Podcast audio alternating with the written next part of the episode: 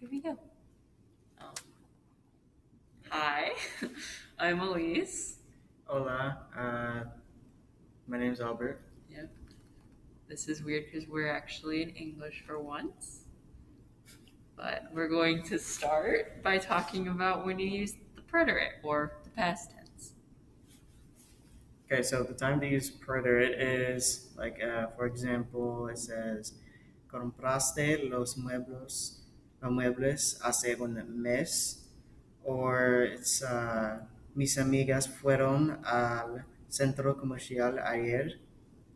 And then to express the beginning or the end of a past action, you can say something like La telenovela empezó a las ocho or El café se acabó enseguida. And then to narrate a series of past actions, you can say Me levanté, me arreglé y fui a la clase. Or se sentó, tomó el bilógrafo y escribió. escribió. Then the imperfect is a little different. It describes an ongoing past action, but it doesn't talk about like a beginning or end of the action. So, for example, se acostaba muy temprano. He went to bed very early. Or Juan tenía pesadillas constantemente. Juan constantly had nightmares. They're all in the past.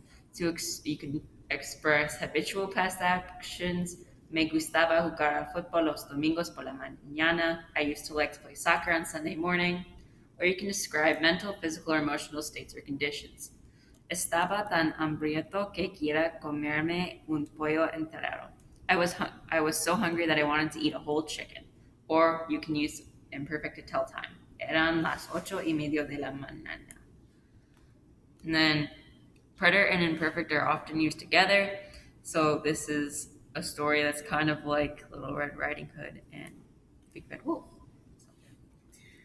Había una vez un lobo que era muy pacífico un- y bueno.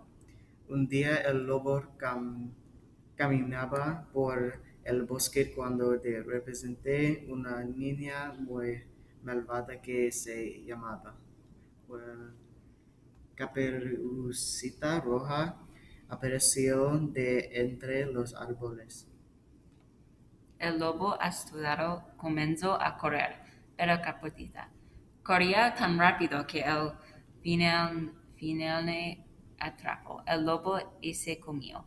La abuela de No sabía la malvada que era su nieta. Nunca nadie supo que lo pasa el pobre lobito. Adiós.